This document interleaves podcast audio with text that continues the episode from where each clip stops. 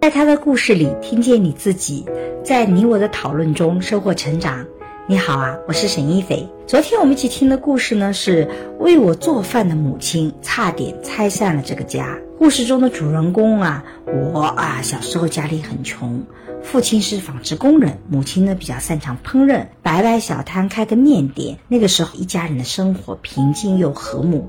但是因为一笔天降的巨款啊，母亲开始贪恋上赌博。原来还算比较不错的家庭开始急转直下啊，他们不得不四处躲债。好在呢，故事的最后，这个家依靠互相的支持又回到了正轨。听到这里啊，我想问问你：你相信靠赌博可以改变一个人的命运吗？你是否有过一夜暴富的想法？非常欢迎你把自己的想法写在音频下方，我们一起来讨论。我自己一直有个观点，就是一入赌门深似海，很少有人能在赌博中全身而退的。因为赌博这个过程啊，首先它会让你分泌这个多巴胺，然后你大脑兴奋，给个体会带来很多的所谓的。短暂的快感。那故事中的母亲，你会发现，因为店铺生意冷清，第一次被人怂恿去了赌场，赢了一笔钱，尝到了甜头之后，内心十分的喜悦，一边拉着我去给我去买好吃的，一边心里已经想着要再去赌场赚钱了。啊，比起分泌多巴胺，赌博背后更有掌控人性的机制，这也是我认为赌博更危险的地方。我们在做研究的时候就发现，想让一个游戏更吸人，就一定要设定偶然性和必然性。偶然性就是你完全不需要靠你的能力去获胜，而是你运气的成分会让你觉得好玩。必然性就是你需要有一定的能力的，因为这个偶然性呢，它不可控，所以就会促使我们持续不断的去挑战。你会发现啊，其实赌博中这样的偶然性存在是比比皆是的。就凡是赌博的游戏。你会发现必然性都非常非常的小啊，这个都是大量的是偶然性这个至上的游戏，所以呢，这种偶然性呢，因为它不需要你的能力，所以不断的给你带来希望，会让你上瘾，让你想要去不断的去尝试寻求刺激。那长期沉浸在偶然性中的快乐，它反过来会使得个体。逐渐的逃避自己能力的发展，就不会去想到这个必然性，全都寄希望于运气。人生失败与否都归结于说运气好不好，这个其实是会使人停滞不前，最终走向困境，很难回头。那第二点，我特别想强调的是，为什么我们都很反对这个赌博？就是因为你会发现啊，你赌博赢了钱，你会觉得自己运气很好，然后你觉得很快乐。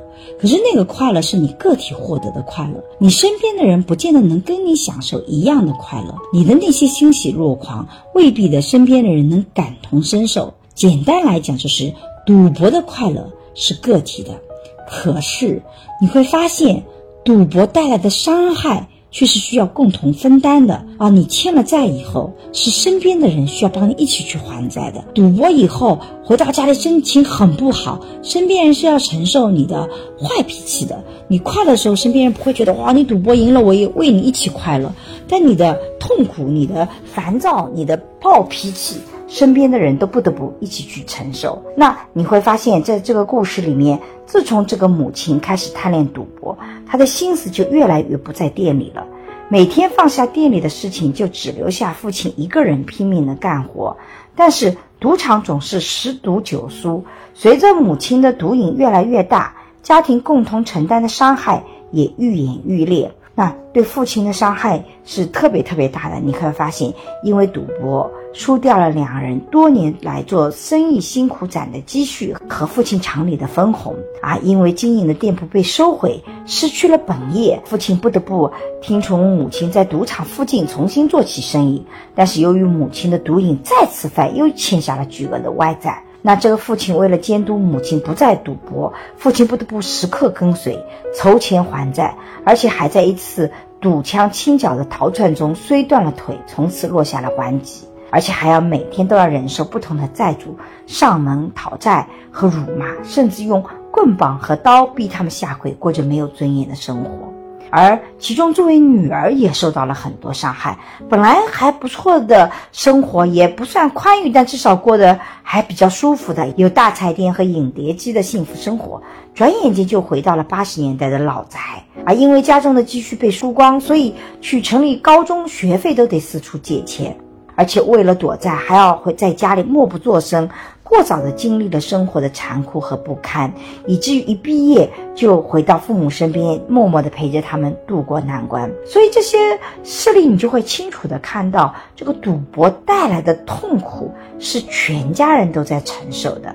所以快乐一个人享受，但是这个痛苦要全家人来承担。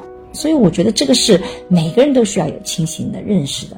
那么第三个呢，我想聊的是生活中的重大变故是对一个家庭的重大考验。那我很欣慰，在故事的最后啊，这个家庭生活又回归了平静。而在这个过程中，我和父亲作为家庭的支持体系，成为了母亲扛过生重大变故的坚强后盾。我觉得故事中的父亲和女儿都做得很好。你看，一开始这个母亲接触赌博，不管生意阻止无果后呢，父亲是独自咬牙默默承受生活的重担。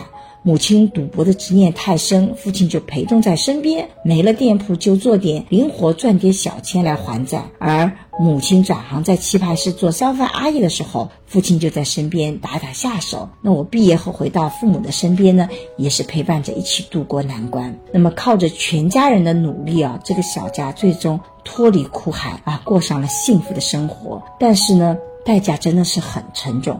但是这个结局啊，我觉得还是让人非常感动的。实际上，在日常生活中，不是每一个赌徒都能拥有这样美满的结局的。我也并不是说赌博是一件值得被原谅的事情，每个家庭实际情况都不一样。我希望大家在面对生活的时候，不要抱有太多侥幸和运气的心理，踏踏实实的过日子，才能不惧怕生活中的每一次考验。我们离幸福的生活才能更接近一点。好了，这就是我对于为我做饭的母亲差点拆散了这个家这期故事的想法。如果你有什么想说的，欢迎在音频下方和我互动，让我们在讨论中收获成长的智慧。